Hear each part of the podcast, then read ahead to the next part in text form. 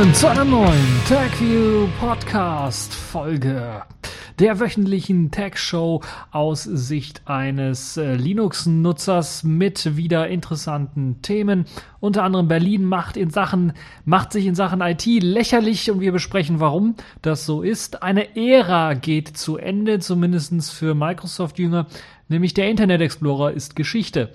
Spionage per Temperaturveränderungen, was es damit auf sich hat, werden wir auch nochmal genauer besprechen. Sicherheitsproblem bei alternativen Android Stores, auch eine sehr interessante Geschichte. Und 3D-Flash für SSDs soll die Speicherbereitschaft und die Speichermöglichkeit von SSDs enorm verstärken. Außerdem natürlich die Kategorien der Woche, diesmal mit dem Spielzeug der Woche, ein wenig Netzpolitik, die Pfeife der Woche und Sailfish der Woche. Fangen wir direkt an, nämlich mit dem Thema, was eigentlich auch schon hätte werden können, die Pfeife in dieser Woche, nämlich äh, ja, Berlin macht sich im Grunde genommen lächerlich in Sachen IT.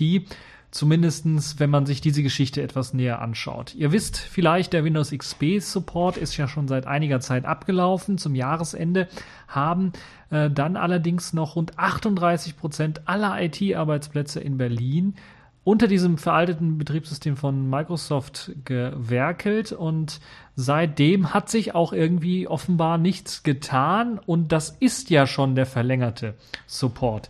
Denn ähm, es wurde ja bereits schon ein ja, extra Paket gekauft für diesen Support von Windows XP bis zum Ende des Jahres. Und jetzt sind wir halt eben immer noch bei dem Windows XP zum Großteil in den Berliner, äh, in der Berliner Verwaltung. Und das Problem ist halt irgendwie nicht neu, komplett neu, aber anscheinend wird da nichts gemacht. Das heißt, ähm, etwa 30.000 Rechner sind das die es betrifft. 70.000 gibt es insgesamt, die unter Windows laufen und 30.000 sind halt eben, es ist der kleinere Teil, aber immer noch ein verdammt großer Teil, die immer noch unter Windows XP laufen. Zumindest sind das so die letzten Zahlen aus Oktober 2014 und wahrscheinlich hat sich bis heute auch nicht so viel äh, geändert. Also etwa 38 Prozent, die eben mit dem Windows XP, dem uralten Windows XP noch arbeiten und am Netz auch hängen. Und das ist natürlich ein hohes Sicherheitsrisiko. Und ich frage mich, was die IT-Experten da in Berlin alles zu tun und zu sagen haben. Ob die überhaupt was zu sagen haben, weil jeder vernünftige IT-Experte ganz genau weiß, das System ist schon so veraltet. Hm, Updates gibt es nicht oder kaum. Und auch diese 300.000 Euro, die bezahlt worden sind, um temporär dann den Übergang zu erleichtern, sagen wir mal so. Das heißt, den Support extra bei Microsoft für 300.000 Euro einzukaufen, das ja aus Geldern der Steuerzahler bezahlt wurde, nur damit der Support bis Ende des Jahres läuft. Äh, nee, nicht bis Ende des Jahres, sondern bis zum April 2015 so rum, äh, ist natürlich dann doch auch schon ein, äh, ja, ein Armutszeugnis gewesen, was ich ja auch schon hier erwähnt habe im TechView Podcast. Aber jetzt dann auch noch darüber hinaus weiterhin mit etwa 30.000 Rechnern auf Windows XP rumgurken, ist, glaube ich, nicht so der richtige. Ähm, das ist der überhaupt der ist das der komplett falscheste Weg, den man überhaupt machen kann. Also dann wäre zumindestens äh, mal jetzt angebracht, irgendwie eine Planung aufzustellen und das ist natürlich in keiner Weise gegeben. Das, was mich ein bisschen stutzig macht, ist, dass ähm, ich vermute, man wird wahrscheinlich noch bis zum Ende des Jahres daran bleiben bei diesen 30.000 Rechnern mit Windows XP und dann erst einen Plan vielleicht erarbeiten, weil man beispielsweise den Antivirenschutz, den man sich da oder den Virenschutz, den man sich besorgt hat für die Rechner, für XP auch, bis zum Ende 2015 zur Verfügung steht. Und man dann wahrscheinlich bis dahin meint, genug Zeit zu haben. Das ist natürlich ein trügerischer Schluss, weil wir wissen alle, dass Antivirenschutzprogramme natürlich nichts dagegen helfen, wenn es Sicherheitslücken im Betriebssystem selber gibt, die, die aktiv aus, ausgenutzt werden können. Und es reicht ja dann auch schon, dass eben äh, das Antivirenschutzprogramm, wir wissen jetzt nicht, worum es äh, sich da ganz genau handelt, einfach veraltet ist oder die Datenbank nicht geupdatet worden ist und einer einen USB-Stick anschließt und äh, dann die restlichen XP-Rechner ansteckt, dann haben wir hier eben die Kacke am Dampfen im wahrsten Sinne des Wortes. Und ähm, es ist ja schon bereits letztes Jahr bekannt geworden. Damals waren es noch 66 Prozent der Verwaltungs-PCs, die mit Windows XP liefen dass man da was tun muss. Und man ist jetzt runtergegangen um 30 Prozent. Das ist schon erbärmlich, will ich mal ganz ehrlich sagen. Das ist richtig erbärmlich. Das zeigt zum einen, dass entweder man äh, komplett für so eine IT-Strategie keine Vorausplanung gemacht hat oder dass es einfach kein Geld gibt, um vielleicht eine Vorausplanung machen zu können, was noch schlimmer wäre, oder man hat eine Planung gemacht, hat aber kein Geld, um diese Planung umzusetzen. Wichtig ist halt, dass wenig kommuniziert wird und man muss natürlich sehen, dass hier natürlich das Geld der Steuerzahler verwendet wird, also von uns allen im Grunde, um Berlin irgendwie äh, und die Verwaltung dort ans Laufen zu kriegen oder am Laufen zu lassen. Und ähm, ja, das ist schon ein starkes Stück, muss ich ganz ehrlich sagen. Und wenn ich mir dann vorstelle, dass Berlin immer versucht, so ein bisschen hip zu sein und ist ja auch so ja eines der Zentren, der IT-Zentren hier in Deutschland, äh, dann ist das schon eine Sache, wo man sich fragen muss, machen wir uns da nicht hier in Deutschland lächerlich, wenn wir so ein eine ja komplette Fehlplanung, wenn man überhaupt kein Konzept, kein IT-Konzept hat zu einem Update, das ist eigentlich unglaublich. Und wenn wir uns dann noch überlegen, wenn jetzt dann diese restlichen 30 Prozent, äh, 30.000, 38 Prozent etwa dann auf Windows 7 umgestellt werden sollen, erst einmal, müssten wahrscheinlich neue Rechner angeschafft werden. Das ist wahrscheinlich eines der großen Probleme, weshalb das noch nicht geschehen ist. Vermutmaße ich jetzt einfach mal. Dann haben wir das Problem, dass Windows 7 ja der Support-Zeitraum auch nicht mehr allzu lange ist und dass das dann auch ausläuft und wir dann wieder dem Ganzen hinterherrennen und wahrscheinlich werden, dann, werden, wird die Verwaltung dann wahrscheinlich noch einmal irgendwie einen großen Batzen Geld Microsoft in den Rachen werfen, um einen verlängerten Support-Zeitraum für Windows 7 zu bekommen weil dann wird wahrscheinlich äh, erst Windows 8 vielleicht oder Windows 10 wird man vielleicht dann auf Windows ähm, 8 verzichten und auf Windows 10 direkt umsteigen. Da müssen wir einfach mal schauen. Auf jeden Fall ist es so, und äh, das wundert mich so ein bisschen, weil das schon seit Jahren eigentlich äh, darauf gedrängt wird von den verschiedenen Parteien, äh, verstärkt auch in Berlin Open Source Lösungen einzusetzen. Das ähm, geht von Office-Lösungen los, äh, wo ein ähm, LibreOffice mit Sicherheit äh, ohne großen Zahlungsaufwand und mit den Erfahrungen, die andere Städte bereits damit gemacht haben in Europa, ohne große Probleme dann ein Umstieg auf, auf LibreOffice oder auf OpenOffice, falls es denn sein muss, notwendig ist.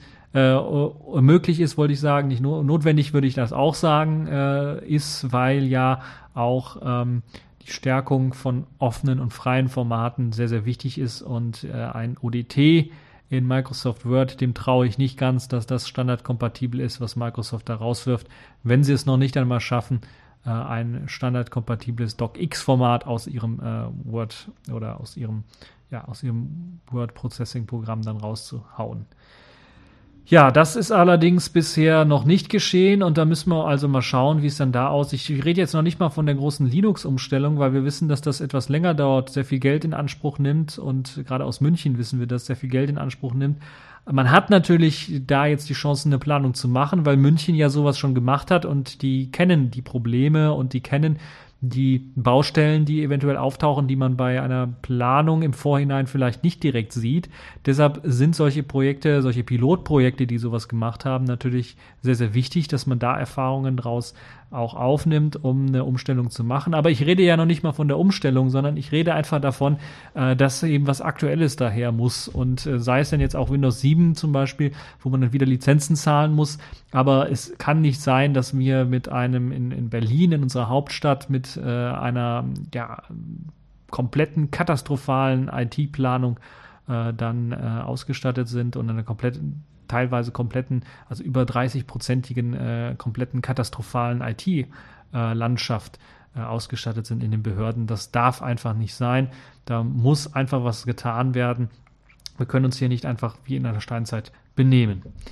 Bleiben wir direkt beim Microsoft-Thema und kommen wir zu einer weiteren Knallermeldung, die wirklich einschlagen könnte wie eine Bombe, zumindest bei einigen, weil ähm, wir uns natürlich vorstellen müssen, wenn wir so im, am PC gearbeitet haben und das Internet, das Großwerden des Internet erlebt haben, dann werden, ich glaube, die meisten der Zuhörer, die hier wirklich hier zuhören, dann auch noch den Netscape kennen und Netscape benutzt haben und dann später vielleicht die Mozilla Suite äh, und aber auch den Internet Explorer.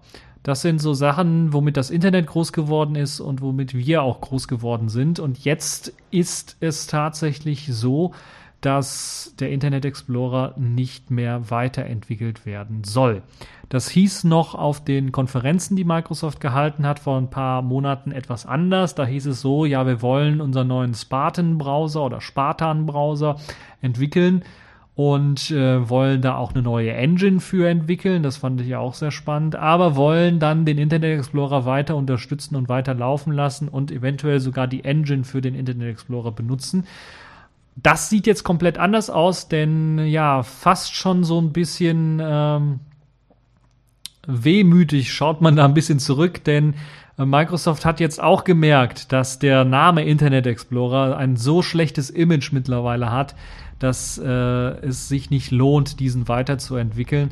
Und ähm, der neue, also die Neuentwicklung des Internet Explorer, eben der Spartan-Browser, der ja, äh, ein bisschen was anders aussieht, moderner aussieht, ein bisschen was an Chrome und, und Firefox dann erinnert, dass äh, dieser dann eben ähm, anders heißen wird. Wahrscheinlich, weil es jetzt noch Project Spartan ist und oder Projekt Spartan ist, dann wird das äh, wahrscheinlich nicht der Endname sein des Browsers, aber er wird auch nicht Internet Explorer heißen, sondern der soll eben nicht mehr weiterentwickelt werden und man möchte sich von dem Namen lösen, man möchte sich aber auch lösen von eben ähm, dem Image des Internet Explorers, der ja schon seit den letzten Jahren doch äh, oder sogar schon Jahrzehnten ein sehr, sehr schlechtes war ja, man kann auch schon sagen, fast so ein bisschen Open Source ist mit eingekehrt, weil vorher hat Microsoft alles so still und heimlich im Kämmerlein entwickelt, immer sie selber am Browser rumentwickelt. Jetzt soll halt eben zusammen, zumindest mit Adobe, der neue Project Spartan Browser dann entwickelt werden.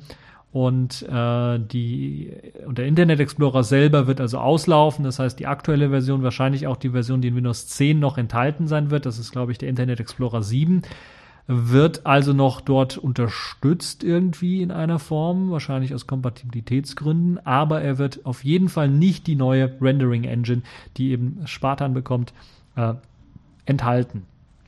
Ja, was man sagen kann, ist, dass Adobe äh, jetzt äh, schlagen vielleicht einige Leute die Hände über den Kopf und sagen, oh Gott, Adobe, da kennen wir von Flash und da haben sie alles vermurkst und die Browser, die halt ein Flash-Plugin laufen haben, sind meist langsam oder es stürzt andauernd ab.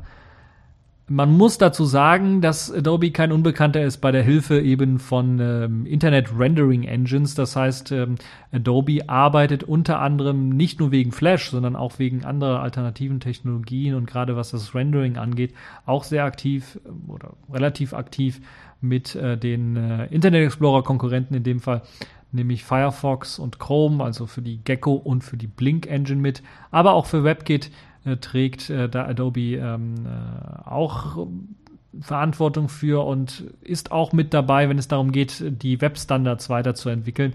Und äh, ja, da ist äh, Adobe also auch an vorderster Front, gerade was CSS Gradients angeht, ähm, SVGs und, und Blending Modes für SVG-Filter und so weiter und so fort. Da ist Adobe also auch stark entwickelt oder stark involviert, sagen wir besser so. Ja, in der Vorausschau-Version von Windows 10 aus der ähm, vergangenen Woche ist die Edge HTML.dll Engine. Das ist die neue Engine, äh, die für Spartan verwendet werden soll, noch mit dem Internet Explorer 11 verbunden. Das heißt, der Internet Explorer 11 kann diese Engine dann benutzen Uh, und man muss allerdings mit einer speziellen Konfigurations-URL oder einem speziellen Flag im Grunde, was man setzen muss, dann diese experimentelle, diese experimentelle Features Feature dann verwenden. Es kann durchaus sein, dass einige Leute dann sagen, okay, die Oberfläche des Internet Explorers ähm, gefällt mir so gut, ich extrahiere dann diese Version, die Microsoft jetzt hier äh, im äh, Windows 10 hat, raus irgendwie und dann kann es durchaus sein, dass wir später dann mal vielleicht auch Internet Explorer Versionen lauffähig auf der neuen Spartan ähm, Browser Rendering Engine sehen werden, aber ähm, offiziell wird das wahrscheinlich äh, dann in der nächsten Bild, die dann irgendwann mal leaken wird, oder spätestens zur finalen Version so sein, dass wir den Internet Explorer 11 nicht mit dieser Spartan Engine ausgestattet ähm, sehen werden. Ja, das Todesurteil für den Internet Explorer, quasi der Tote der, der Tote der Woche, äh, der Internet Explorer. Und ja, das ist äh, natürlich ähm, so, dass Microsoft erst einmal sagt, okay, wir haben zwar das eingestellt, aber der Internet Explorer ist nicht tot. Das müssen sie ja im Grunde genommen sagen, weil sie ja teilweise auch Verträge haben, Supportverträge haben mit Firmen. Und der Internet Explorer soll halt eben auch noch weiterhin unterstützt werden. Und wir müssen natürlich auch im Auge behalten, diese Edge HTML.dll oder allgemein der neue, die neue Browser Rendering Engine, die kann man nicht einfach so auf dem, aus dem Boden stampfen und die läuft dann und ist kompatibel mit allem und läuft gut und äh, zeigt alles richtig und ordentlich an, sondern das dauert ein bisschen. Da muss man also richtig teilweise sogar Jahre investieren, damit diese Engine vernünftig läuft. Und da ist Microsoft einfach noch gar nicht. Die sind ganz am Anfang. Deshalb ist es natürlich auch so, dass Microsoft jetzt immer noch den Internet Explorer 11 hochhalten muss als den Standardbrowser, äh, den sie ausliefern, der dann einfach äh, kompatibler ist, der besser läuft als halt eben äh, der Spartan-Browser. Das wird auch eine lange Zeit noch so bleiben, fürchte ich. Und äh, deshalb wird der Internet Explorer natürlich nicht sterben gehen sofort, sondern wird Teil von Windows 10 immer noch sein und wird dann äh, in dem Support-Zeitraum von Windows 10 auch dann sicher, sicherlich auch Updates äh, erfahren, auch wenn es zum Großteil wahrscheinlich Sicherheitsupdates sein werden. Ja, die äh, Geschichte ist halt auch so, dass Microsoft immer gesagt hat, sie wollen den Internet Explorer auch im Zeitraum von Windows 10 noch weiter pflegen, gerade aus Kompatibilitätsgründen zu alten Diensten und so weiter und so fort. Und ja, das ähm, könnte sehr interessant sein, dann zu sehen, was dann nach Windows 10 und nach dem Support-Zeitraum dann mit dem Internet Explorer passiert. Aber faktisch ist es so, der Internet Explorer wird nicht mehr weiterentwickelt. Das heißt, wir können nicht mehr damit rechnen, dass große neue Features im Internet Explorer zu sehen sein werden. Und ich rechne auch nicht damit, dass die Features, die jetzt in Project Spartan entwickelt werden, zurückfließen werden in den Internet Explorer, sondern ich glaube vielmehr, man möchte eben eine stabile, und relativ sichere Versionen in Windows 10 ausliefern und möchte die dann weiterentwickeln, Stück für Stück, äh, nicht weiterentwickeln, sondern Stück für Stück weiter aktualisieren, wenn es darum geht, Sicherheitsupdates mit einzuspielen. Und die Weiterentwicklung findet dann eher im Project Spartan statt. Ja, wir werden dann mal schauen, wie es dann aussehen wird. Ähm, es sollen mehrere Veranstaltungen im Mai hm, geben, auch zu dem äh, Project Spartan. Da bin ich echt mal gespannt. Da wird es wahrscheinlich eine erste Beta oder sowas zum Testen geben von dem Browser.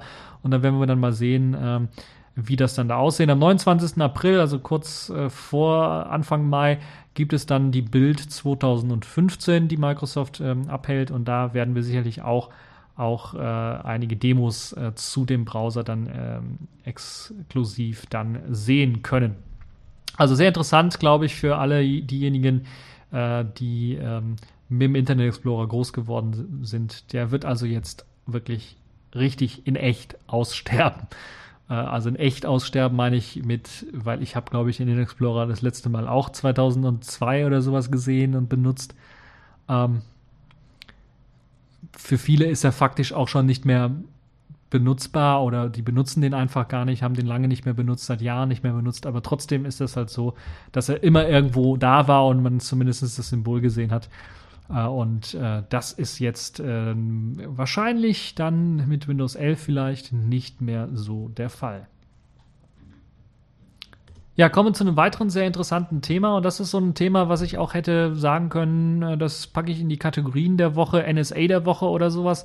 Aber es ist nicht von der NSA, sondern es stammt von einer Universität, und zwar ähm, von äh, der Universität äh, Ben Gurken University of äh, Negev, wenn ich das richtig gelesen Negev, wenn ich es richtig gelesen habe, israelische Forscher auf jeden Fall, die haben etwas Fantastisches geschafft, wie ich finde, was man aber auch der NSA eigentlich zuschreiben könnte, nämlich das Ausspionieren eines PCs, ohne dass man irgendwelche Kabel anschließt, ohne dass man irgendwie Chips dort einfach umlötet, neu drauflötet oder austauscht, ohne dass man physischen Zugriff haben muss zu dem PC, sondern man muss einfach nur eine Wärmebildkamera im Grunde genommen haben und einen Wärmebildsensor haben, einen, einen Wärmesensor haben, der es einem dann ermöglicht, äh, die Wärme, die Abwärme, die ein PC abgibt, dann auch zu spüren oder die dann aufzunehmen oder wahrzunehmen.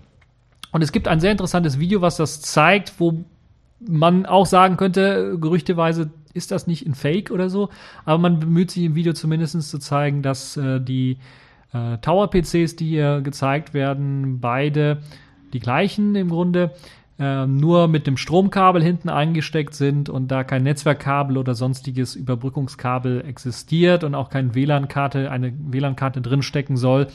Ähm, und das Tolle an dem ist jetzt, dass man die zwei PCs einfach nebeneinander stellt und an einem PC ist vorne per USB ein äh, USB Rocket Launcher installiert. Und was jetzt gemacht wird, ist im Grunde genommen, äh, man gibt in dem PC, wo jetzt nicht dieser Rocket Launcher angeschlossen ist, einen Befehl ein, der wird abgearbeitet und der andere PC, der eben den Rocket Launcher hat, erkennt diesen Befehl anhand der Abwärme, die der andere PC abgibt und richtet dann zum Beispiel den Rocket Launcher erst einmal aus. Das ist der erste Schritt, der da gemacht wird. Und im zweiten Schritt wird dann auch der Befehl gesendet, dann die ersten Raketen loszuschicken und das wird dann auch angenommen und funktioniert. Nun, das ist schon mal eine sehr erstaunliche und sehr interessante Übertragungstechnologie. Ich kann mir jetzt nicht vorstellen, wie viel jetzt da auch übertragen werden kann an Daten. Das ist also jetzt hier kein USB-Stick oder sowas, womit man dann großartige Datenmengen übertragen könnte. Aber ähm, äh, also man redet davon, dass aktuell äh, bei einem Abstand von ähm, etwa, also maximal 40 Zentimetern, eine maximale Übertragungsrate von 8 Bit pro Stunde erreicht werden kann. Das ist natürlich sehr, sehr winzig, winzig, winzig klein. Und wir müssen natürlich immer noch vor Augen behalten, dass das Ganze halt auch diesen Abstand haben muss von gerade mal 40 Zentimetern, damit das funktioniert. Äh, aber man kann natürlich diese Technologie weiterentwickeln und weiter ausbauen, weil es liegt ganz einfach daran, dass da natürlich keine speziellen Sensoren eingebaut sind in den PCs, um jetzt diese Wärme wirklich zu messen, sondern das wird halt eben mit den internen Sensoren des PCs, die sowieso schon auf dem Mainboard verbaut sind, gemessen, was die Temperatur angeht. Und bei einem Abstand von etwa 40 Zentimeter hat man halt eben noch die Möglichkeit, äh, die Temperatur von einem anderen PC, der dann daneben steht, wahrzunehmen. Das heißt aber nicht, dass das nicht auch für Spionage ausgenutzt werden kann in Zukunft mit Wärmebild, mit speziellen Wärmebildkameras oder sowas, um das Bild zu analysieren, was diese Wärmebildkamera bietet, um dann auch zu analysieren, was macht derjenige jetzt eigentlich auf dem PC oder an dem PC, was für eine Webseite hat er zumindest geöffnet oder angesurft. Und das könnte man alles machen, ohne dass man den physischen Zugriff hat auf den PC und dann USB-Stick oder ein Abhördevice irgendwie einsteckt. Ähm, oder dass man übers Netzwerk irgendwie reinkommt, weil das ist natürlich auch so, dass die Leute, die wirklich was zu verbergen haben, natürlich dann ihren PC nicht ans Netzwerk hängen und äh, vielleicht auch nicht irgendwelche obskuren USB-Geräte dort anschließen, wo sie nicht wissen, äh, dass das wirklich sicher ist. Und äh, das wäre natürlich eine Abhörmethode, die gerade, glaube ich, für Geheimdienste sehr interessant ist. Und äh, das ist natürlich auch dann äh, bei dieser Studie oder bei dieser Forschungsarbeit der Israel israelischen Forscher sehr interessant, äh, Ben Gurion University, so heißt sie. Äh, was habe ich vorher gesagt? Aber ist egal. Ben Gurion University ist es auf jeden Fall die Ben Gurion Universität, die halt äh, dieses entwickelt hat und ähm, ja, die äh, ist halt eine israelische hm, ja, äh, Einrichtung, so wie ich das hier sehe. Also zumindest israelische Forscher haben das, ähm, ähm, dieses Air Gap ähm, oder ja, diese Air Gap Technologie, wie man sie nennt, dann entwickelt. Und es sieht halt so aus, ähm, dass eben die Forscher dann äh, ihre Erkenntnisse, die sie jetzt gewinnen, erst einmal in einem Paper zusammenfassen wollen, also eine ganz normale Arbeit zusammenfassen wollen, äh, wollen und aber dann auch schon ähm, ja, es klang zumindest so ein bisschen so, dass wahrscheinlich dann auch Geheimdienste auf sie zukommen werden. Und ähm, wir können uns natürlich vorstellen, israelische Geheimdienste vor allen Dingen natürlich, aber auch die US-amerikanischen Geheimdienste, die da eventuell dann auf die zugehen könnten, um diese Technologie dann weiterzuentwickeln oder anhand des Papers äh, oder wirklich denen einen Job anzubieten, dass sie anhand des Papers dann vielleicht wirklich mal so ein, so ein richtiges Überwachungsdevice ähm, äh, entwickeln äh, sollen. Ja, diese Temperaturfluktuationen werden im Grunde benutzt, um die Daten wirklich zu übertragen. Also es ist jetzt nicht der komplette Anstieg der Temperatur auf ein bestimmtes Grad, sondern die Fluktuation, weil ähm, ja, das schwankt ja so ein bisschen. Und da haben sie halt sehr starke Sensoren, äh, die halt eben äh, dann äh, diese Fluktuationen äh, berechnen können. Und weil es halt eben normale Hardware ist, die da rumrechnet oder normale Sensoren sind, die normalerweise im PC auch eingebaut sind, ähm, ist es halt so, dass ähm, natürlich dann die Übertragungsrate relativ gering ist. Aber das kann man natürlich durch höherwertige Sensoren äh, sicherlich ausbauen. Das ganze System wird über, übrigens BitWhisper genannt. Also wenn euch irgendjemand mal einer oder wenn ihr eine Folie entdeckt von der NSA oder und ihr redet, äh, lest da was von BitWhisper, dann äh, würde ich euch raten, mal äh, diese Folie anonym irgendwo mal hochzuladen. Würde uns sicherlich auch alle interessieren. Ja, das also eine sehr interessante Geschichte, wie ich finde, und äh, könnte nicht nur zu militärischen Zwecken oder zu, ich sag schon militärischen, aber ja, geheimdienstlichen Zwecken dann genutzt werden, die ja dann auch vielleicht militärisch sein könnten, sondern auch für das Internet of Things könnte das sehr interessant sein. Wenn man beispielsweise dann äh, ähm, ja, Heizungen oder Klimaanlagen in einem Gebäude ähm, benutzen könnte, um sie zu vernetzen miteinander, ohne dass man halt irgendwie Kabel verlegen muss oder WLANs braucht oder sowas. Ähm, das ist natürlich auch eine Möglichkeit, äh, die äh, dort äh, benutzt werden könnte, um so einen Datenaustausch zu machen. Aber außerdem ist es einfach nur geil, über Luft einfach nur mit Hilfe von Temperaturfluktuationen Daten austauschen zu können, ohne jegliches Kabel, ohne WLAN. Ähm, es ist schon, ist schon geil. Also schon eine geile Technologie und äh, ja. BitWhisper, sehr interessante Geschichte. Kommen wir mal jetzt zu einer Geschichte, die auch vielleicht was mit Spionage zu tun haben könnte oder zumindest mit einem Spionageversuch. Im Grunde genommen ist es allerdings eher ein Sicherheitsproblem, was vor allen Dingen die alternativen Stores für Android betrifft. Und da ich weiß, dass viele Leute Android benutzen und ich auch selber alternative Android Stores auf meinen, Geräte teilweise, auf meinen Geräten teilweise benutze, ist das doch schon interessant, dass es dort ja einen Trick gibt, worauf man nicht immer auf den ersten Gedanken kommt. Äh, um die Stores so ein bisschen auszutricksen und Schadsoftware zu installieren. Man kennt es ja, wenn man so eine Software installieren möchte, dann wird der Software erst einmal mitgegeben, worauf sie alles zugreifen kann. Das ist bei Android so, dass man halt eben bei der Installation zustimmen muss oder sich zumindest anschauen kann, worauf die App dann auf de, beispielsweise Kamera zugreifen kann, auf GPS oder sowas und ob man das dann möchte oder nicht. Man kann das nicht abschalten, außer man, also standardmäßig nicht, oder außer man installiert sich da irgendwelche speziellen äh, Hacks für oder Tweaks für. Und äh, dann gibt's halt diese Übersichtsseite, die einem anzeigt in einer kurzen Form, das sind die verschiedenen Dinge, äh, die diese App dann auch äh, benutzen möchte. Wenn man beispielsweise eine App wie WhatsApp runterlädt, Zugriff auf, aufs äh, Mikrofon beispielsweise, auf, auf die Internetverbindung, ähm, auf, auf die Nachrichten, den Standort und das Adressbuch, solche Geschichten werden dann natürlich dort angezeigt und dann kann man kann man sich das erstmal durchlesen, was da alles ist. Das ist ja teilweise eine längere Liste kann auch in Details, Details reingehen und dann kann man auf Fortfahren oder auf Zustimmen klicken und dann oder auf Installieren klicken und dann wird erst die Software installiert. Das Tückische ist jetzt, dass natürlich in der Zeit, wo man sich das durchliest, im Grunde genommen im Hintergrund die APK-Datei, falls man sie von diesem, von dem alternativen Store runtergeladen hat, im Grunde genommen auch ausgetauscht werden kann durch eine infizierte APK-Datei, die oder ein komplett anderes Programm im Grunde, das jetzt nicht WhatsApp ist und man trotzdem dann äh, diese WhatsApp-Info kriegt und wenn man dann auf Installieren klickt, wird dann ohne weitere Überprüfung im Grunde diese APK-Datei einfach installiert. Und das könnte jetzt eine ausgetauschte, infizierte WhatsApp-APK sein oder eine komplett andere App sein, die dann da mh, untergeschoben wird, die da einfach installiert wird, wenn man dann auf Installieren klicken. Das ist schon ein sehr interessanter Fehler, weil das natürlich auch schon äh, so ein bisschen kriminelle, kriminelle Energie so ein bisschen braucht und natürlich auch auf die Idee kommen muss, äh, so vielleicht dann auch äh, irgendwelche APK-Checks äh, auszutricksen, wenn es darum geht, ja, ist das jetzt mit Ihrem Gerät kompatibel oder nicht und solche Geschichten. Ähm, könnte das eventuell dann doch dazu ausgenutzt werden können.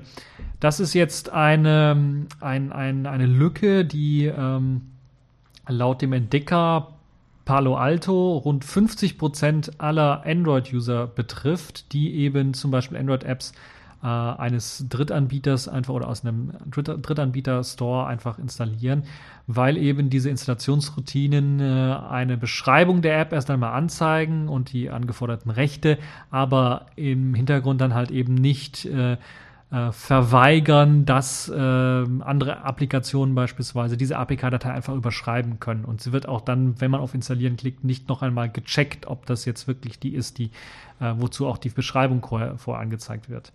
Der Trick funktioniert allerdings nur mit Apps wirklich aus diesen Drittanbieterquellen oder eben direkt äh, gedownloadeten Apps. Er funktioniert allerdings, also APK-Dateien, er funktioniert allerdings nicht äh, in Google, im Google Play Store, weil im Google Play Store landen diese APK-Dateien, wenn man sie runterlädt, in einem speziellen geschützten Speicherbereich, auf dem halt eben auch andere Apps keinen Zugriff haben. Das ist nämlich der, das große Tückische. Also es ist nicht so, dass, also zumindest momentan ist es nicht so, dass man damit rechnen kann, dass wirklich schon die Stores selber infiziert sind mit so einem Mechanismus, der dann APKs einfach austauscht, sondern es können ganz einfach auch schon installierte Malware-Programme sein, die dann sehen, okay, da lädt einer irgendwie was runter, will was installieren, dann packen wir unsere Trojaner mit in die APK-Datei und packen die dann neu und ähm, das geht unter, unter Umständen relativ schnell, wenn die APKs sehr klein sind. Und dann äh, kann ich ganz einfach die APK austauschen und dann äh, merke ich das gar nicht, dass da ähm, irgendwie eine Trojaner-infizierte Version ähm, installiert worden ist. Das ist also das Tückische daran. Das wird im Google Play Store allerdings äh, gecheckt und da gibt es auch diesen speziell geschützten Speicherbereich. Ähm, in Android 4.3 hat Google dann einen zusätzlichen Test auch noch eingebaut, ähm, dass eben das Installationspaket zum Zeitpunkt der Installation noch einmal überprüft wird, ist das wirklich das echte oder ist es das nicht. Äh, dadurch wird halt eben verhindert, dass man dann zwischenzeitlich da irgendwie das APK, die APK-Datei austauscht. Ähm, das funktioniert also nicht. Das ist aber in Android 4.3 erst enthalten. Das heißt, alle Leute, die Android 4.3 oder sagen wir besser 4.4, weil bei 4.3 war es noch ein bisschen was wackelig und da gibt es halt noch einige Geräte mit 4.3, bei dem der Test offenbar äh, äh, noch nicht enthalten ist, also der Test auf diese, den Austausch der APK-Dateien. Das heißt, da geht man doch eher davon aus, ähm, dass man doch Android 4.4 mindestens haben sollte, damit das Ganze äh, dann nicht passiert. Das heißt, ihr braucht eine aktuelle Android-Version und das ist vielleicht auch einer der größten ähm, Zusprüche auch wieder für die Leute, die so ein bisschen meckern, ja, Android 4.2 oder 4.4 oder 5.0 oder sowas. Äh, kaufe ich mir halt ein billiges Android 4.2 Phone, das funktioniert genauso gut und ich kann auch die Apps alle laufen lassen. Warum soll ich halt ein aktuelles Android haben oder sowas, wenn ich die neuen Features nicht brauche? Das ist wieder so eine Funktion oder ein, ein, ein Argument dafür, das ganz klar sagt, für, sie, für die Sicherheit ist das wirklich sehr, sehr wichtig, weil äh, natürlich je größer so ein Store wird, desto mehr Crapware kommt da rein, also mh, mm, oder Adaware, also Werbung und, und Blödsinn, den Leute dort reinpacken und ähm, ja, einfach Billigprogramme oder sowas, die nichts anderes machen, als ähm, Werbung anzuzeigen, aber natürlich auch, um Daten zu schürfen, zu sammeln und so weiter und so fort. Aber natürlich auch, desto größer wird eben das Spektrum von Leuten, die auch einfach ähm, an die persönlichen, nicht nur an die persönlichen Daten ran wollen, sondern eventuell dann auch ja ähm, Kreditkartendaten und solche Geschichten ausspionieren möchten oder einfach generell Leute ausspionieren möchten. Und dazu zählen nicht nur Kriminelle, die vielleicht auf Kreditkartendaten aus sind, sondern eventuell dann auch äh, NSA und Co., die dann versuchen, da natürlich auch Leute zu überwachen. Ich kann mir durchaus vorstellen, dass die NSA ein berechtigtes Interesse daran hat, äh, Chinesen zu überwachen und dass dann ähm, oft verwendete Android 4.2 bei, bei China-Smartphones ist dann natürlich ein offenes Scheunentor, äh, was der NSA dann natürlich dadurch sehr, sehr hilfreich sein kann, wenn sie halt eben einmal auf dem Handy, auf das Handy gelangt sind, dann natürlich bei jeder Installation dann vielleicht dann äh, ihre äh, ihre, ihren Trojaner, ihre Überwachungssoftware dann da mit einzubauen. Ja, das ist also sehr interessant. Ähm, für die Leute, die zum Beispiel ein Galaxy S4 mit Android 4.3 haben, äh, empfiehlt es sich dann doch irgendwie ein Update, Update zu machen, ein CyanogenMod oder sowas zu installieren. Das empfiehlt sich sowieso immer, aber äh, in dem Fall doch äh, wirklich sehr stark, weil da halt eben bei Tests äh, gezeigt worden ist, dass selbst diese Android 4.3er Version, die eigentlich sicher sein sollte, äh, es nicht ist, was man da also immer noch die APKs austauschen kann, während einem die Berechtigungsanzeige anzeigt, was für Berechtigung diese APK oder die App dann wirklich äh, einfordert. Ja, ähm, das heißt, es ist wirklich notwendig, dann auf eine aktuelle Version zu springen oder man verzichtet auf Drittanbieter. Also nicht vertrauenswürdige Quellen einfach deaktivieren und dann hat man das Problem auch nicht. Dann kann man nur Sachen aus dem Google Store installieren. Das ist so ein bisschen ah, problematisch. Wenn man im Google Store, weiß ich nicht, findet man da auch alternative Stores, bin ich mir nicht sicher installieren kann, dann wäre das vielleicht noch eine Möglichkeit. Aber ansonsten äh, sieht es halt so aus, dass man da wirklich sehr, sehr gut drauf achten muss. Und äh, ja, es empfiehlt sich auch, wenn sehr, sehr viel Schlangenöl dabei ist, empfiehlt es sich zumindest solche äh, On-Demand-Scanner mal zu besorgen, die mal solche APK-Dateien von mal durchscannen können nach bekannten Viren oder sowas. Natürlich On-Demand, das heißt, dass nicht im Hintergrund die ganze Zeit rumlaufen und rumwerkeln und, und Blödsinn machen, sondern dass man einfach nur, wenn man eine App installieren möchte, bevor man sie macht und äh, wenn man wirklich nur alte Android-Version hat oder haben muss, weil man halt irgendwie äh, keine aktualisierte Version bekommt, dann ähm, empfiehlt es sich vielleicht mal so einen On-Demand-Scanner zu installieren, mal einfach mal eine APK dann reinzuziehen oder wie man es da irgendwie macht, auszuwählen und dann einfach mal zu scannen, ist da vielleicht irgendwie was drin und äh, wenn es das, äh, wenn es da nicht drin ist, dann eventuell erst äh, mit der Installation zu beginnen. Vielleicht gibt es auch, ich bin mir gar nicht sicher, aber vielleicht gibt es auch alternative Installationsmethoden für APK-Dateien. Hm, alternative Installer. Ich weiß es gar nicht, wie das da so läuft. Vielleicht wird auch irgendwann mal jemand auf die Idee kommen, so den Installer abzudaten, weil das ist ja, glaube ich, gar nicht mal so schwer, einfach mal eine MD5-Summe zu nehmen, zumindestens von dem APK, wenn man es eben öffnet und die Beschreibung anzeigt und dann nochmal zu checken, ist das die MD5-Summe, wenn ich äh, auf Installieren auch klicke. Äh, natürlich müsste dann äh, die MD5-Summe auch irgendwo gespeichert werden, wo dann nicht irgendwie ein anderes Programm das dann wieder manipulieren könnte. Äh, und äh, ja, das ist äh, nicht so einfach, würde ich mal sagen, aber zumindest gibt es da Möglichkeiten und Wege, sich vorzuschützen.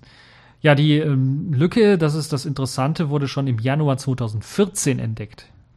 14, nicht 15. Und wurde auch von Palo Alto an Google gemeldet. Und im März vergangenen Jahres, also 2014, wurde auch schon ein Android-Patch entwickelt, der halt eben äh, deutlich auf dieses Sicherheitsproblem hingewiesen hat. Und jetzt allerdings erst, also ein Jahr später, wird es der breiten Öffentlichkeit dann bekannt gemacht. Und warum das erst jetzt der Fall ist, das ist schon sehr verwunderlich. Welcher Geheimdienst steckt dahinter, frage ich mich da nur.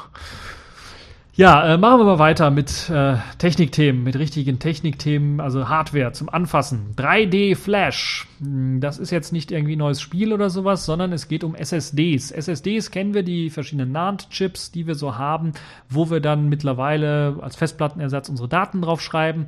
Es ist aber so, dass selbst bei den jetzt relativ großen Platten mit 1 Terabyte oder 512 Gigabyte die Preise einfach extraorbitant immer noch hoch sind, sodass die meisten Leute maximal vielleicht eine 256 Gigabyte Platte drin haben.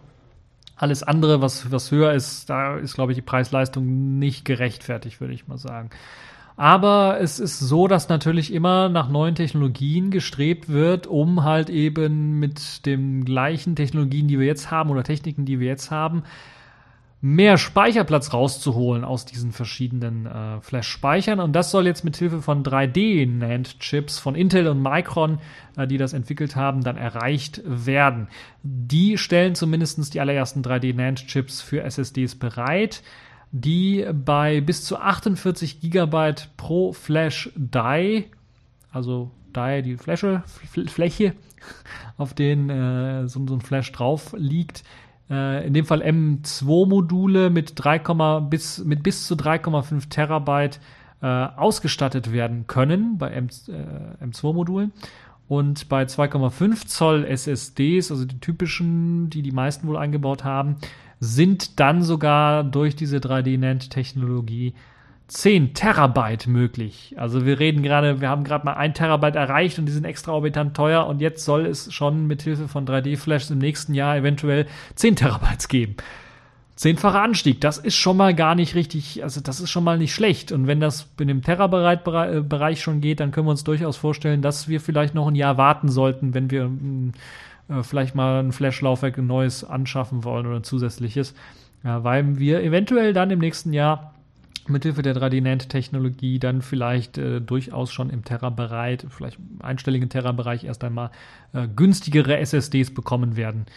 Äh, und Intel und Micron haben es geschafft, da diese Verdoppelung oder ähm, ja, äh, diese zehnfache, der zehnfache Anstieg äh, von Speicher im Grunde genommen dadurch, dass sie halt zum einen natürlich eine ähm, Technologie eingesetzt haben, die wir auch von Mikrocontrollern und Mikroprozessoren kennen, nämlich die ähm, Nanometer, also die, die Größe der, des, des, der Chips und so weiter, die Fertigung ist geschrumpft von 20 auf 16 Nanometer in der Strukturbreite. Zum anderen natürlich auch eben durch eben diese 3D-Funktion oder diese dreidimensionale Anordnung der Flashzellen in 32 Schichten in dem Fall.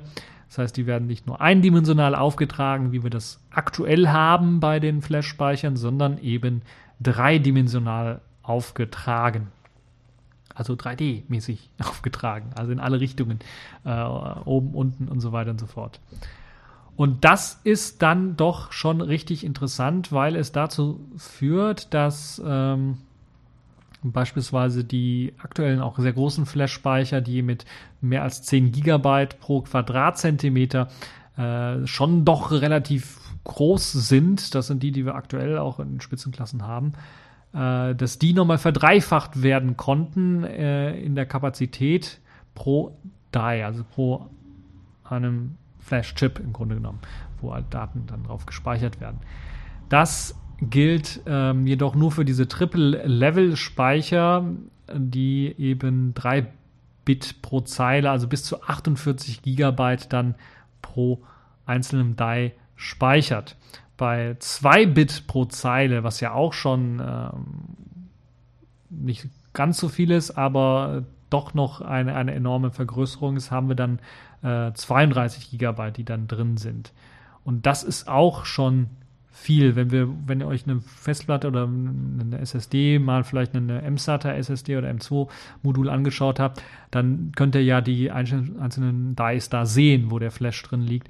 Und wenn wir uns dann überlegen, dass in einem Die dann 32 Gigabyte drin steckt, dann könnt ihr euch durchaus vorstellen, dass man da doch auf relativ große Groß Größen kommt, wenn man äh, das Ganze dann äh, äh, hochrechnen könnte, äh, hochrechnen könnte jetzt auf, auf, auf äh, die aktuelle Technologie. Ja, das heißt im Grunde genommen, wenn wir fünf von äh, diesen äh, äh, sogenannten MLC Flash Dice äh, nehmen, ähm, dieser Packages im Grunde genommen, haben wir je 768 äh, Gigabyte auf einem M2-Modul verbaut.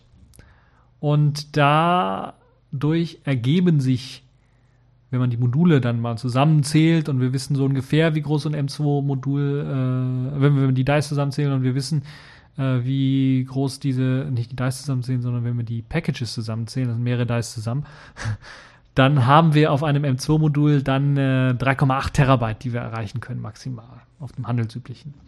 Also schon, schon richtig genial. Natürlich ist das hochgerechnet und man muss noch was abziehen. Also Intel spricht von 3,5 Terabyte. Das heißt, da wird immer noch was abgezogen wegen dem üblichen äh, Reserve-Bereich für eine SSD, also die da eingerichtet wird, um dann irgendwie äh, als Reserve zu dienen. Ähm, das ist also dann eine sehr spannende Geschichte. Ich habe ja bereits erwähnt, 2016, also nächstes Jahr, soll äh, das bereits in Produkten auftauchen. Das heißt, die Fertigung wird wahrscheinlich Ende des Jahres dann stattfinden oder muss dann Ende des Jahres stattfinden, wenn wir 2016 die ersten äh, Sachen sehen werden. Es werden wahrscheinlich dann nicht nur M2-Module sein, sondern vor allen Dingen auch die 2,5 Zoll SSDs, die wir so kennen, äh, die sich dann äh, enorm in Sachen äh, ähm, Speicherkapazität vergrößern werden. Das heißt, für die Leute, die jetzt noch ein Jahr warten können mit einer, größ mit einer größeren SSD-Anschaffung, äh, die sollten das vielleicht mal machen und dann erst mal schauen, wie es dann aussieht in 2016. Ob man da nicht für das, für das gleiche Geld eine viel größere SSD bekommt. Und was die Geschwindigkeit angeht, so kann ich sagen, da soll sich im Grunde genommen nicht so viel ändern. Die Geschwindigkeit ist ja bei SSDs generell im Vergleich zu Festplatten schon gut. Äh, und das muss natürlich noch optimiert werden, alles. Dazu haben sie ja jetzt bis Ende des Jahres zumindest Zeit, wenn das im nächsten Jahr dann äh, wirklich ausgeliefert werden soll. Ähm, und das werden sie sich ja auch schaffen, die verschiedenen Hersteller. Interessant ist nur zu sehen, was jetzt andere Hersteller machen werden. Samsung, äh, was gibt es noch? Mir fällt gerade nur Samsung ein als anderer Hersteller. Ähm, also die anderen Hersteller. Was die anderen Hersteller außer Intel und Micron jetzt machen werden, da bin ich echt mal gespannt, ob sie äh, darauf aufsteigen werden oder ob sie ihre eigene Technologien, die haben da sicherlich auch was im Petto, womit sie versuchen, die ähm, Kapazität zu erhöhen, ob sie da dann äh, weiterentwickeln und weiter forschen möchten. Das sieht auf jeden Fall sehr interessant aus und ist, äh, glaube ich, auch eine sehr, sehr interessante Geschichte und deshalb kann ich das euch nur empfehlen, da mal reinzuschauen, in den Artikel auch, der sehr ausführlich von Heise mal wieder beschrieben worden ist. Und äh, für die Leute, die sich natürlich mit SSDs ein bisschen genauer auskennen, die werden sagen, was hat der Junge wieder für einen Unsinn erzählt? Ihr könnt euch den Artikel durchlesen, da steht das alles ganz, ganz genau und äh, hoffentlich auch sehr korrekt dann äh, drinnen. Accepted. Connecting. Complete. System activated. All systems operational.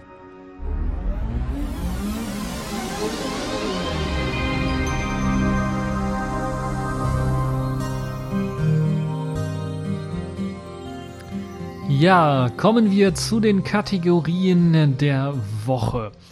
Und da möchte ich anfangen mit einem Spielzeug der Woche, also mit etwas, was man spielen kann. Kein Spiel jetzt in dem Fall, aber trotzdem kann man damit spielen, weil es handelt sich ja so ein bisschen um Musik.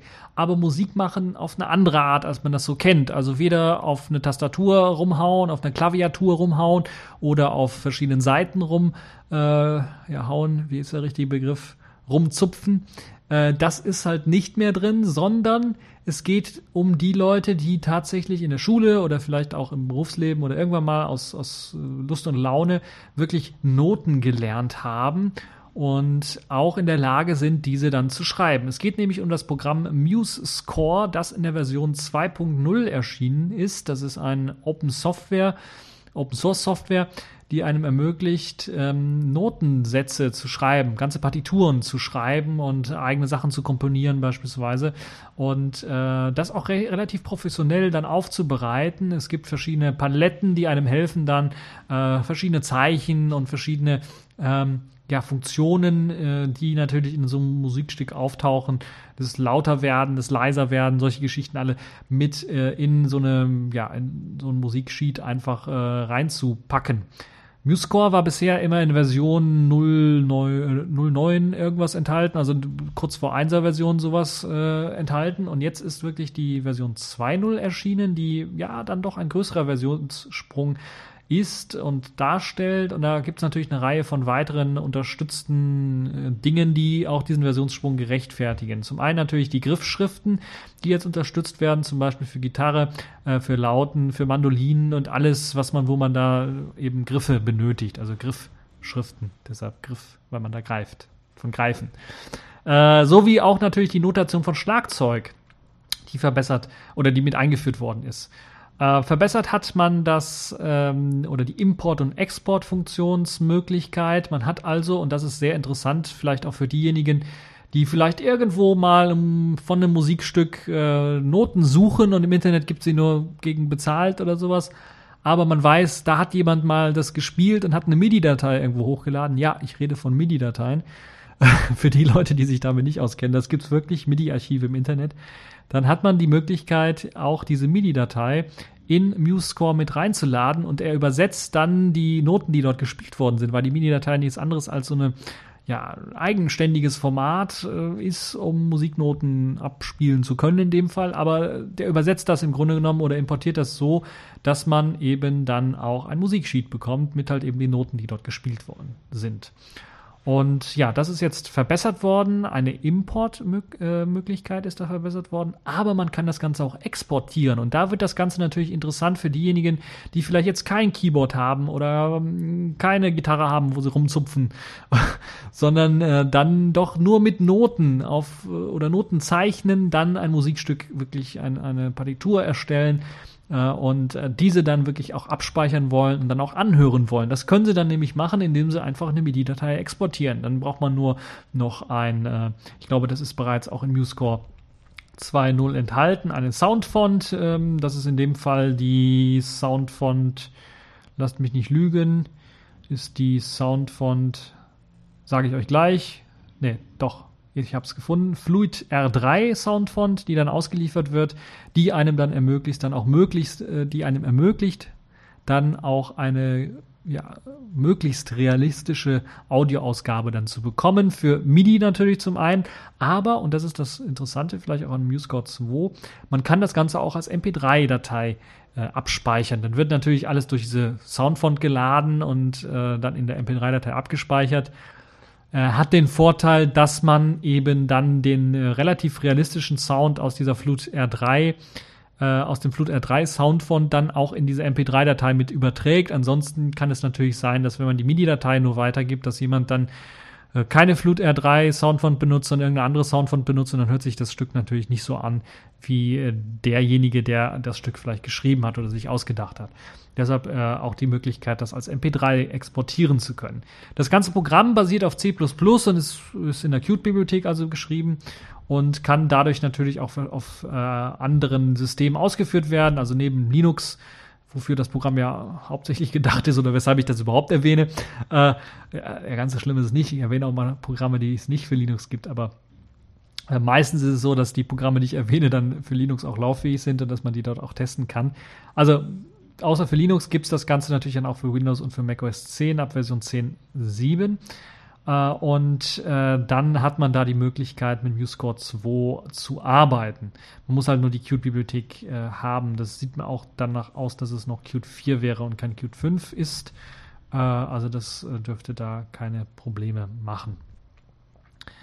Ja, ansonsten gibt es natürlich noch äh, weitere geile Optionen, die in MuseScore mit eingebaut sind. Beispielsweise gibt es eine Online-Community, eine Suchfunktion für die Online-Community auch.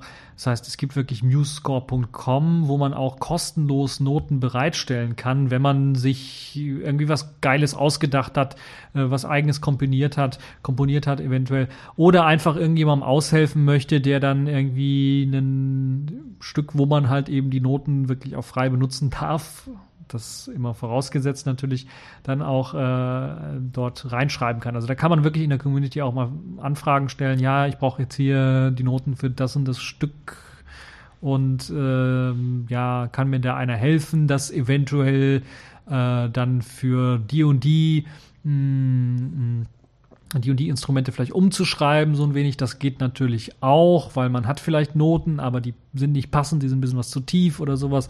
Und es ist natürlich nicht jedermanns Fall, dann daran zu arbeiten oder nicht jeder kennt sich so gut mit Noten aus. Und da gibt es vielleicht Leute, die in dieser Community auch helfen können, aushelfen können, die Noten dann zu verbessern oder anzupassen. Verbessern ist natürlich auch ein gutes Stichwort. Wenn man da wirklich mit angefangen hat, äh, ist das natürlich auch immer, äh, das geht sehr komplex auch äh, hinein was man da alles mitmachen kann. Deshalb ist so ein Notensatzprogramm sicherlich sehr, sehr äh, nützlich und auch sehr gut, dass da eine Community mit eingebunden ist, äh, die halt eben die Möglichkeit hat, äh, dort mitzuhelfen. Es gibt ähm, auch eine, ähm, äh, es gibt äh, neue, also neue Funktionen, die einem hilft, dann ähm, die ja, dynamische Textstile mit einzubinden, falls man also auch Text hinzufügen möchte, Schriftarten und Größe und solche Geschichten lassen sich halt also auch krümmen und äh, ja, das ist, glaube ich, auch sehr interessant, dass man da äh, verschiedene Sachen einstellen kann. Ja, es gibt natürlich auch ähm, neue Auswahlfilter für Copy und Paste, die vereinfacht worden sind. äh, und äh, eine Vielzahl von weiteren Geschichten, die einem das Leben erleichtern, Tonhöhen verändern beispielsweise äh, ohne dass der Rhythmus beeinflusst wird. Solche Geschichten lassen sich machen. Oder das Layout von äh, Anfang an äh, ähm, ein bisschen was besser, feiner zu machen. Äh, und die Länge und Position von Bindebögen lässt sich einstellen. Das Verhalten bei der Kollision von Noten beispielsweise mit verschiedenen Stimmen und das Zusammenfassen von Noten äh, mit einem Notenhals äh, das alles soll vereinfacht worden sein. Also wirklich auch in der Usability an dem Programm wurde viel gearbeitet und äh, rumgefeilt. Ich bin ja jetzt auch, ich mag zwar Musik, aber ich bin jetzt nicht so der große äh, Notenschreiber-Link. Äh, kann die Noten zwar zum großen Teil lesen, aber äh, äh das stammt halt noch von der Schule, weil wir das da gelernt haben im Musikunterricht. Äh, aber ähm, äh, ja, so mein Ding ist es nicht. Deshalb kann ich euch sagen, probiert es mal aus. Ich finde das sehr interessant, weil man ja äh, auf so einem kleinen Keyboard, MIDI-Keyboard oder sowas immer rumklimpern kann und dann vielleicht mal Musik und Effekte hinzufügen kann. Da gibt es ja mittlerweile unter Linux und auch anderen Plattformen natürlich äh, viele, eine Vielzahl von Tools, die einem erlaubt, da natürlich Sachen auch zu verbessern, wenn man sich verspielt hat oder sowas oder einen anderen Soundeffekt kreieren möchte, dann kann man das relativ einfach und gut machen, verschiedene Spuren übereinander legen, gibt es viele verschiedene Programme, Rose Garden, LM, LMMS, die habe ich auch hier äh, im TechView Podcast mehrfach auch schon vorgestellt. Äh, aber MuseScore ist halt ein anderer Weg, wo, dann, wo man nicht auf einer Tastatur rumklimpert, sondern wo man mit Noten anfängt und dann einfach Noten irgendwie aufschreibt und dann äh, sich auch dann selber überraschen kann, das, was man da aufgeschrieben hat, wie hört sich das dann im Endeffekt an? Das ist zumindest für mich sehr interessant, ähm, der so eigentlich nicht vorgeht. Äh, aber es gibt sicherlich Leute, die auch so vorgehen, die sich die Noten erstmal aufschreiben und dann äh, auch im Kopf schon haben, wie sich das anhört eventuell. Und ähm, also für Leute, die so besser an äh, Sachen rangehen möchten oder vielleicht beispielsweise gar nicht die Möglichkeit haben, eine, eine Violine oder ein, ein, Piano oder was da, was man da als, Instru als Instrumente hinzufügen kann, dann auch wirklich zu spielen oder sowas, die haben die Möglichkeit dann äh, hier das äh, virtuell dann zu simulieren, indem sie einfach die Noten aufschreiben und dann einfach sich das äh, anhören können. Ja, sehr schönes Programm, MuseScore 2.0 ist das Spielzeug in dieser Woche. Kommen wir so ein bisschen zur Netzpolitik und das ist wirklich schon ein Thema, wo ich hätte sagen können, ah, Pfeife der Woche ist schon sehr nah dran. Im Grunde genommen, äh, äh, es ist, also es, da fällt einem nicht mehr viel zu ein, aber es ist halt so, dass im Grunde genommen die Überschrift kann man eigentlich nicht passender machen, als das Netzpolitik gemacht hat. Die Musikindustrie übernimmt jetzt die Netzpolitik.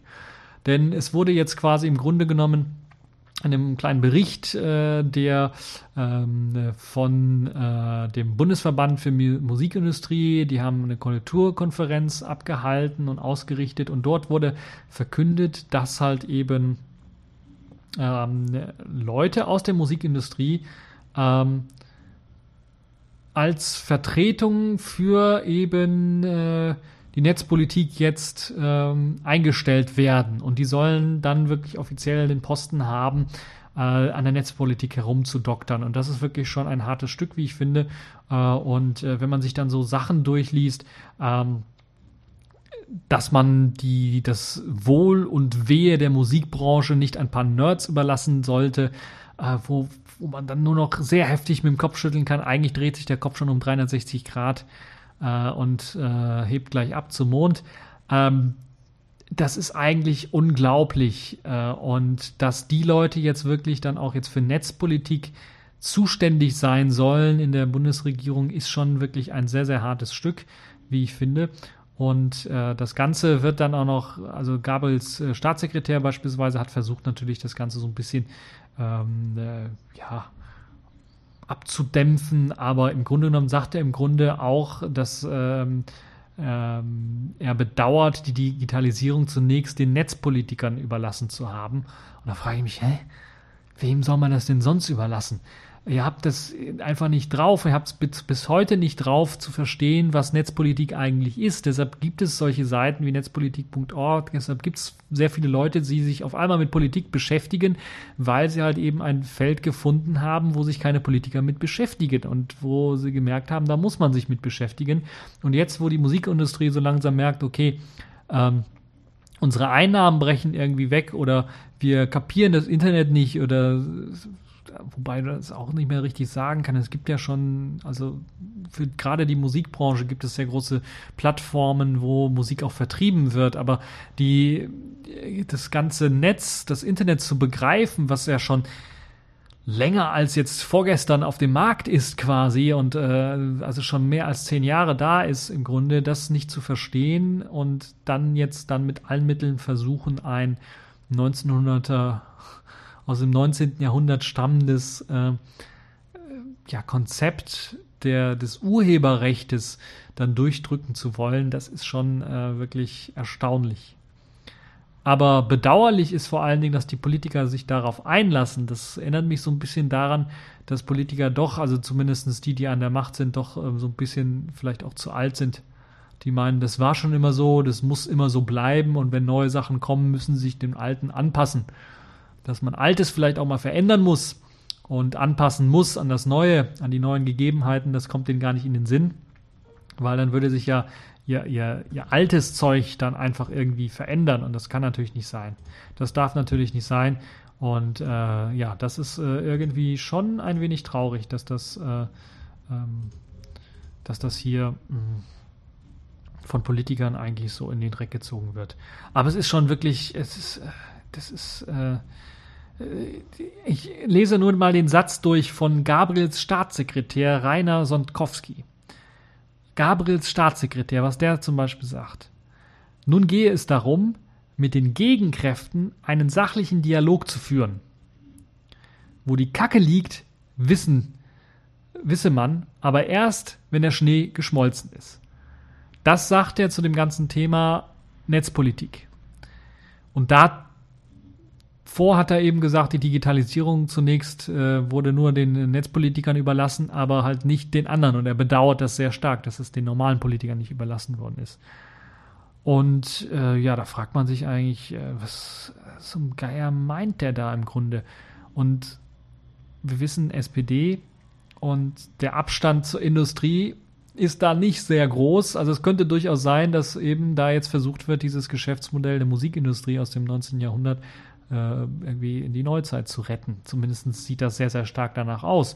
Und wenn jetzt die Musikindustrie Netzpolitik macht, gerade die Musikindustrie, die, glaube ich, an zweiter Stelle steht, was Netzunverständnis angeht, an erster Stelle stehen meistens die Politiker oder die Politik im Allgemeinen und danach kommt eigentlich direkt die Musikindustrie, vielleicht dann noch die Filmindustrie zusammen, vielleicht die streiten sich um Platz zwei und, und, und ähm, dann das ist unglaublich, dass die Leute dann wirklich an die Netzpolitik rangelassen, die am weitesten davon entfernt sind, die am wenigsten davon verstehen.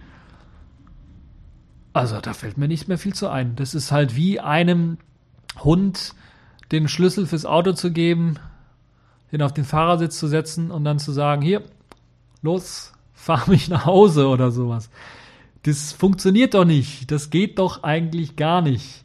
Aber naja, was soll man dazu sagen? Vielleicht gibt es auch intelligente Hunde, die das können, aber ich glaube, äh, in der Musikindustrie finden wir niemanden, der so richtig Ahnung hat von Internet und Netzpolitik.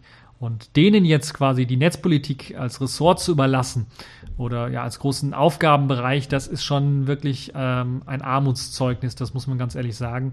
Und ähm, ja, das ist äh, die digitale Agenda. Und äh, wenn wir uns äh, diese ganzen Begriffe anhören und den Breitbandausbau, was da alles großartig posaunt worden ist, DE-Mail oder Internet Made for Germany oder wie es heißt, äh, alles gescheitert, alles kompletter Murks, die Gesundheitskarte oder wie sie heißt, auch komplettes, also die, das alles, was mit Digitalem irgendwie zu tun hat, ist irgendwie komplett gegen die Wand gefahren worden von der Politik.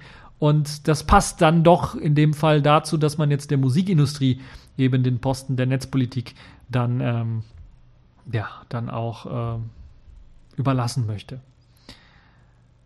Ja, da fällt mir eigentlich nicht mehr viel zu ein. Also das ist wirklich äh, eigentlich sehr traurig. Lest euch den kurzen Artikel durch, der mit vielen Zitaten bestückt ist.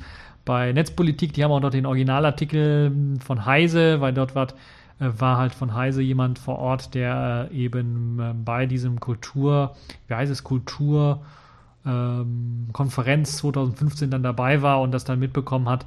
Ähm, der hat das noch ein bisschen was ausführlicher und ein bisschen was vielleicht auch noch neutraler äh, geschrieben. Da könnt ihr euch das Ganze auch nochmal anschauen. Also ich komme vom Kopfschütteln ich will mich gar nicht mehr so aufregen, weil das ist, ist ich erwarte es ja kaum anders, aber ein bisschen was aufregen muss man sich dann schon, wenn, das, wenn es dann doch passiert. Bleiben wir beim weiteren Aufregerthema, was doch eher etwas lustiger ist, weil die Pfeife der Woche ist diesmal, und da werden sich einige fragen, was? Der Basketballclub Paderborn ist diesmal die Pfeife der Woche. Und dann fragt ihr euch, hey, was hat denn das jetzt mit Technologie zu tun? Warum wird jetzt ein Basketballclub auf einmal Pfeife der Woche? Ja, es ist, es hat damit zu tun, dass die Verantwortlichen für den äh, Basketball-Zweitligisten Paderborn es nicht auf die Reihe bekommen haben, irgendwie das, die Schalttafel ordentlich zu programmieren. Angeblich hat ein Windows-Update die Schalttafel lahmgelegt weil irgendwie der PC neu gestartet ist und dann wurde das Zwangsupdate einfach installiert und dann musste man eine halbe Stunde oder sowas warten. Und das war einfach zu lang für das Spiel, weil man wollte das Spiel nicht anfangen lassen vorher. Ich glaube, vielleicht geht das auch gar nicht ohne Schalttafel. Ich weiß es gar nicht, aber man wollte das nicht und dann musste man halt irgendwie eine Spielverzögerung von einer halben Stunde oder sowas, ähm, dann äh, 25 Minuten ungefähr, ja gut, das ist so typische Windows-Update-Zeiten, äh, dann äh, eingehen und das hat dazu geführt, äh, dass eben äh, Paderborn dann zwar das Spiel gewonnen hat gegen Chemnitz, das Basketballspiel, aber wegen der Verzögerung von den 25 Minuten hat äh, Chemnitz dann eine Beschwerde eingelegt. Dieser Beschwerde wurde stattgegeben und äh, dann wurde das Spiel, das Ergebnis des Spiels wegen dieser Klage oder wegen der Beschwerde, wegen der Stattgebung der, äh, der Beschwerde dann auf 0 zu 20 ausgewertet. Das heißt, in dem Fall hat Paderborn dann verloren. Und das führte dazu, dass äh, ja, die zwei Punkte sowie ein zusätzlicher Strafpunkt abgezogen worden sind. An, an Punkten für die, für die Tabelle sicherlich sehr tragisch, denn das führte dazu, dass Paderborn absteigt. Weil sie halt zu wenig Punkte haben. Und das ist dann doch schon ein krasses Ding. Aber jetzt könnt ihr euch fragen, ja, warum habe ich Microsoft nicht als Pfeife der Woche rein zu, reingepackt? Zum einen, weil ich das sowieso schon immer fast in als Pfeife der Woche drin habe. Zum anderen natürlich habe ich Paderborn oder die, die, die, ähm, äh, den Basketballclub in dem Fall, der wahrscheinlich auch dem, das Stadion da gehört oder das auch dann auch benutzt mit reingenommen. Ganz einfach aus dem Grund, weil wer zum Geier lässt denn so eine Stadion komplett Anzeigetafel mit Uhr und so weiter und so fort unter Windows laufen? Ich bitte euch, das ist doch der größte Bullshit, den man nur haben könnte. Wer lässt denn das Ganze im Internet auch noch laufen, ans Internet angeschlossen laufen? Das ist doch eigentlich unglaublich, wie ich finde. Und äh, anscheinend gibt es ja auch keinen ordentlichen IT-Administrator, der das hätte irgendwie dann da machen können. Und zum anderen ist natürlich auch sehr interessant, warum man nicht auch ohne Anzeigetafel hätte spielen können. Vielleicht, ich vermute, ich bin mir nicht sicher, weil es hier nicht so, so genau drin steht, dass diese Anzeigetafel eben auch die Uhr oder also nicht die Uhrzeit nur angezeigt hat, sondern auch die Spielzeit angezeigt hat. Und dass wahrscheinlich keiner da äh, den einem Referee oder einem Schiedsrichter vertraut hätte, der eine Stoppuhr einfach genommen hätte und gesagt hat, okay, hier äh, spielen wir das einfach mal runter die Zeit. Ähm, da fällt einem nicht mehr viel zu ein. Auf jeden Fall Pfeife der Woche, auf jeden Fall diese, äh, dieser äh, Basketball-Zweitligist Paderborn, der jetzt abgestiegen ist durch eben das Windows-Update. Und äh, die, die, wenn ich das einem erzähle, wird das, glaube ich, keiner glauben, wenn ich nur das sage. Abgestiegen durch ein Zwangsupdate von Microsoft. Das ist schon richtig, richtig krass. Ja, ähm, es ist schon äh, kurios, aber in dem Fall würde ich mal sagen, man ist das von Windows nicht anders gewohnt, jahrzehntelang nicht gewohnt, nicht anders gewohnt, dass das so funktioniert und dass dann irgendwie keiner in der IT mal hellhörig wird von der vom Basketballclub oder sonst wer, dann mal ein bisschen was Verstand einschaltet und sagt, okay, dann nutzen wir irgendeine Linux-Box oder sowas, um die, um, um, um die Sache zu steuern und schließen das Teil nicht ans Internet an. Wozu muss man das ans Internet anschließen, um dann irgendwelche Zwangsupdates zu bekommen? Also das hätte man voraussehen müssen, aus meiner Sicht. Und ich bin mir relativ sicher, die werden, das erste, was sie machen werden, ist einen neuen IT-Spezialisten da einstellen, damit denen sowas nicht nochmal passiert. Eine sehr kuriose Sache, deshalb auch hier zu Recht, glaube ich, Pfeife der Woche in dem Fall. Und äh, könnt ihr euch natürlich auch selber anhören. Ja, wir sind schon fast am Ende der Sendung angelangt. Das war also diesmal relativ schnell. Ähm, und äh, kommen jetzt zum Sailfish der Woche, denn dort gibt es auch wieder News für alle Leute, die äh, äh, vielleicht in Afrika wohnen äh, oder dorthin möchten und äh, noch kein Yolla-Smartphone haben. Yolla sailt oder segelt jetzt nach äh, Namibia.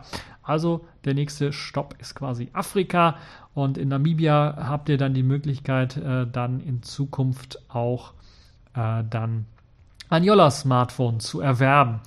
Ähm, ja, das ist eine sehr interessante Geschichte, weil die äh, der ähm, äh, der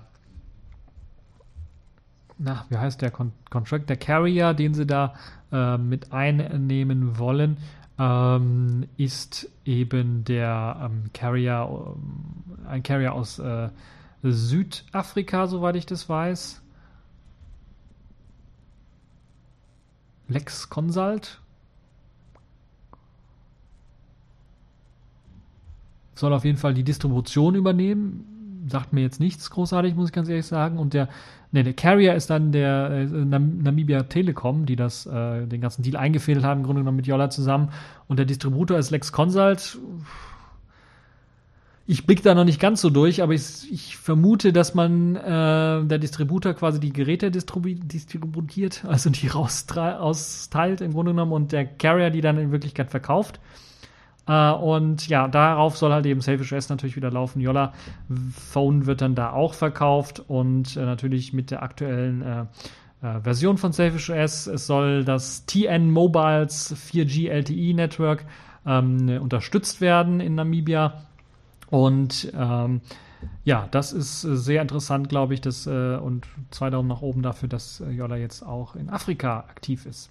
Sehr schön ist auch, äh, Südafrika habe ich ja ganz kurz erwähnt, das hat in einem anderen Zusammenhang, spielt das eine Rolle, denn die sogenannte ICASA, die für die Lizenzierung ist, steht für the Independent Communications Authority of South Africa, die ist also für die Lizenzierung äh, zuständig, hat jetzt zum Beispiel auch das ähm, äh, Zertifikat natürlich die in Version, ich glaube 1.07 war es, ähm, von äh, Safish OS bereits verliehen. Und da hat man dann schon gedacht, okay, Südafrika, warum machen die das? Da wird wahrscheinlich dann auch was nach Südafrika kommen. Und so sieht es dann auch aus, dass wahrscheinlich dann auch dieses Zertifikat bedeutet, dass äh, in Südafrika in Zukunft dann auch äh, ein Yola-Phone er, äh, erworben werden kann. Ja, äh, mehr Informationen findet ihr in dem kleinen Artikelchen von Yoda Users, äh, wo das nochmal ausführlich beschrieben wird. Ja, das war es im Grunde genommen auch schon für diese TechView Podcast Folge. Ich weiß, ich habe ein paar Themen weggelassen. Viele werden sich wundern, hä, warum hat der jetzt als Spielzeug der Woche nicht Gnome 316 raus? Das ist doch rausgekommen. Es ist auch rausgekommen, das Gnome 316. Aber dazu wird es noch einen TechView Podcast, äh, eine TechView Podcast Show geben. Also eine, wirklich ein Video, wo ihr euch dann Gnome 316 auch anschauen äh, könnt. Mit aller Voraussicht nach äh, wird das dann Ostern sein. Weil wir haben ja jetzt schon, was haben wir? Den, äh, den 29. und nächsten Sonntag ist Ostern. Und weil ich an Ostern frei haben möchte und nicht einen Podcast irgendwie rausgeben, äh, also aufnehmen möchte oder sowas, äh, werde ich natürlich dann jetzt im Laufe der Woche meinen Podcast schon mal vorbereiten, meine, meine TechView Podcast Show mit eben Gnome 316 als Spezial und die wird dann zu Ostern, falls ihr dann irgendwie Langeweile habt, genug Ostereier gesammelt und gesucht und gefunden und aufgegessen habt, eventuell werdet ihr dann äh, die Möglichkeit haben, dort mal in Gnome 316 reinzuschauen, falls ihr das noch nicht gemacht habt soweit ich weiß, hat noch keine Distribution, außer natürlich Arch Linux, aber noch keine Distribution, die so als ISO ausgeliefert wird, dann GNOME 316 ausgeliefert. Deshalb werden wir, ähm, äh, wird das für viele sicherlich interessant sein, weil das eventuell der nächste Desktop für den einen oder anderen sein wird. Und ich werde mir GNOME 316 natürlich in aller Ausführlichkeit anschauen und dann wieder auf die Alltagstauglichkeit dann mal checken und gucken, was es da an Neuerungen gibt. Und das könnt ihr dann alles dann äh, zu Ostern in der Osterspezialfolge dann ähm, vom TechView Podcast sehen. Ja, das war's für diese TechView Podcast Folge. Ich hoffe, es hat euch gefallen, ihr habt Spaß dabei und ich wünsche euch eine frohe Zeit, einen schönen Tag und äh, auch ein gutes Osterfest jetzt auch schon oder ja. Auf jeden Fall zwei Daumen nach oben, sonn sonniges äh, Wetter und ähm, ja, bis zur nächsten Folge. Jetzt finde ich den Sound nicht.